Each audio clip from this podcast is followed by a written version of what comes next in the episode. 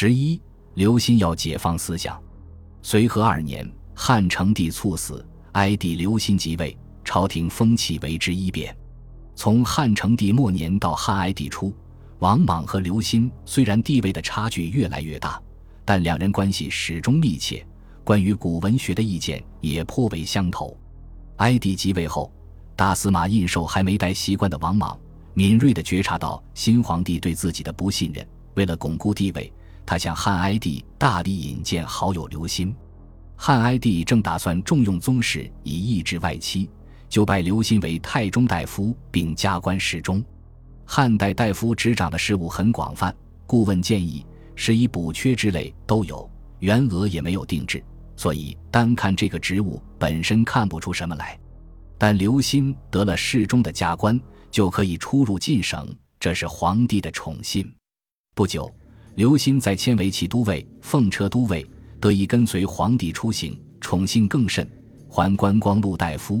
成为皇帝刻意蓄养的人才，光禄大夫不是政府官员，而是宫内官，俸比二千人，虽然不是特别高，已是各类大夫里最尊贵的职务，而且很闲适。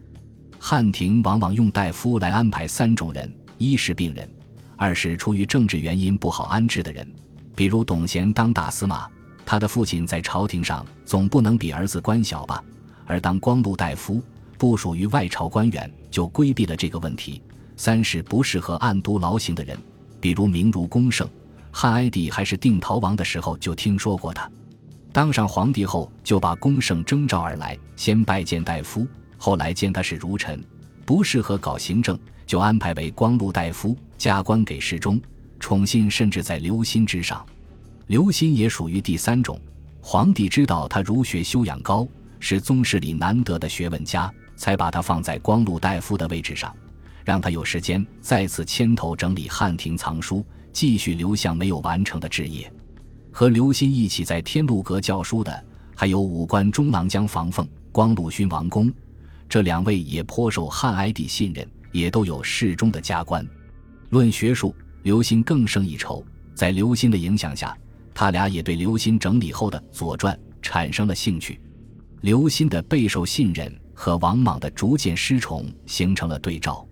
三公里丞相是孔光，大司空是何武，何武也通古文学。汉哀帝即位后是必要调整三公，王莽首当其冲，不久被免大司马之职。接替王莽的是皇帝当太子时的太子太傅施丹，施丹也是儒臣，博士出身，匡衡的学生，专治今文经学的《诗经》学，年纪已经很大了。令王莽稍显安慰的是，他与施丹关系不错。施丹任大司马辅政后，向皇帝提出一项重要的改革建议：三代之治的基础是井田制，汉朝承平日久，土地兼并严重，应该仿照井田制予以限制。这项建议得到了汉哀帝的支持，他令孔光、何武等人一起讨论，最后下了限田令，要求达官贵人们所占的土地不能超过三十顷。这是后来王莽实施王田制的先河，所以有两种可能：一种是汉哀帝意欲有所作为，在老师施丹的帮助下主动限制土地兼并；一种是王莽在去职之前已经有了计划，被免之后，凭着与施丹关系不错，继续予以推进。不管是哪一种，都说明了一点，就是限制土地兼并，防止贫富分化，已经是朝野，特别是儒家各派的共识。说回刘歆。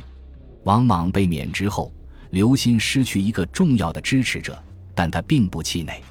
恰好此时，博士左贤等人上书，提出新皇帝即位，按照元、成时期确定的宗庙迭毁制度，汉武帝对汉哀帝来说已经超出了五代，亲缘已尽，因此应废毁汉武帝的失宗庙。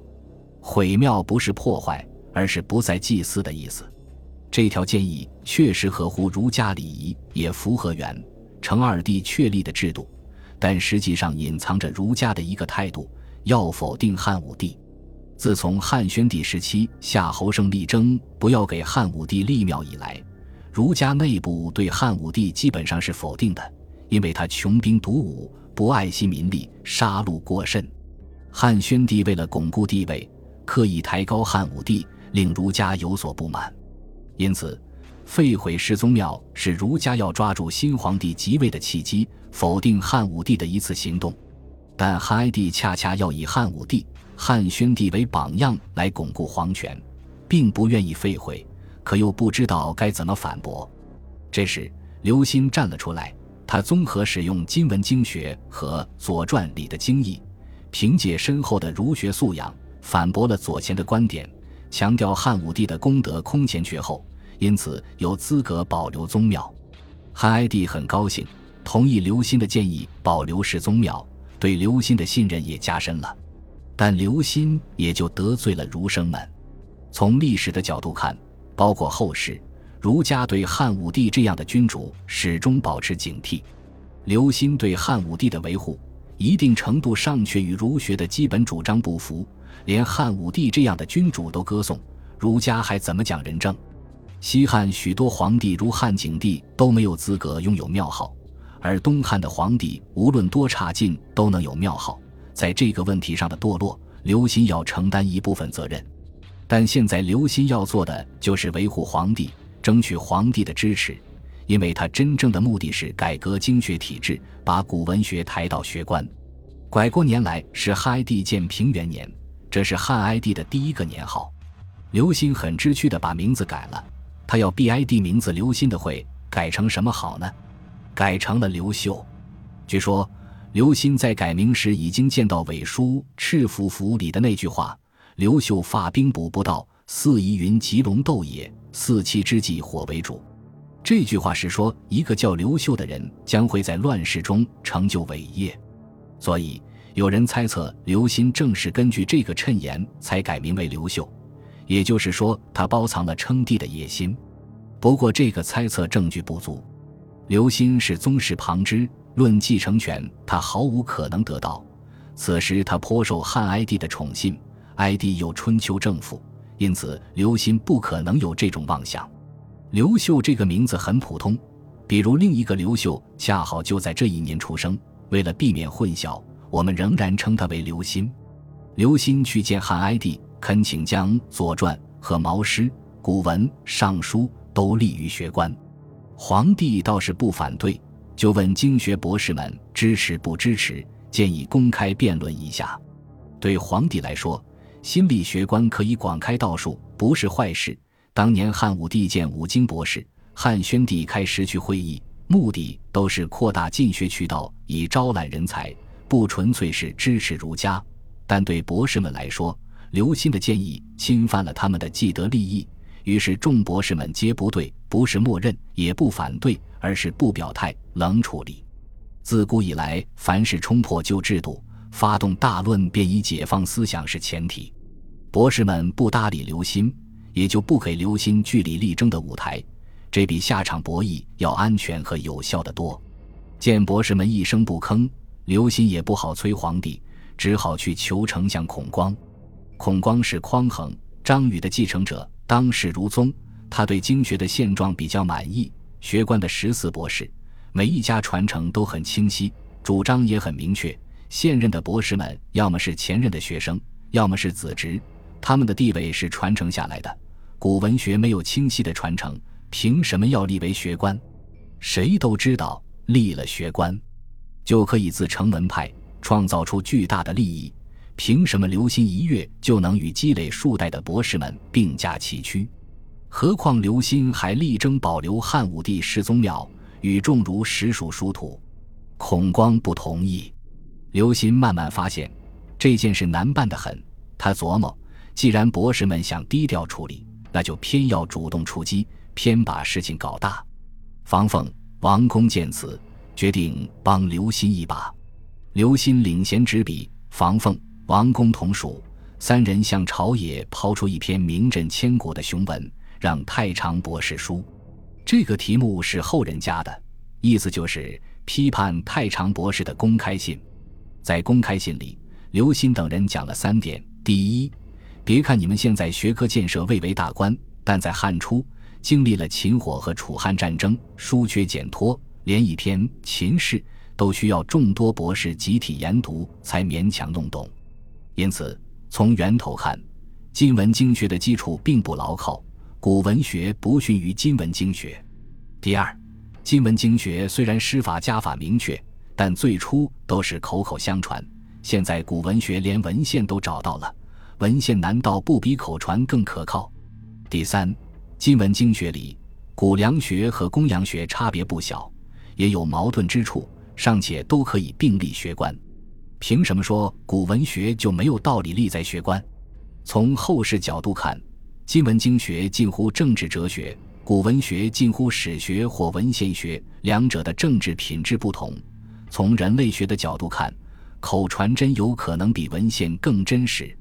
但在当时，这封措辞严厉、毫不留情的批判书一出，朝野大惊，十四博士们震怒，桓谭等人为之雀跃。谁都没料到刘歆敢将对官方经学的不满予以公开化。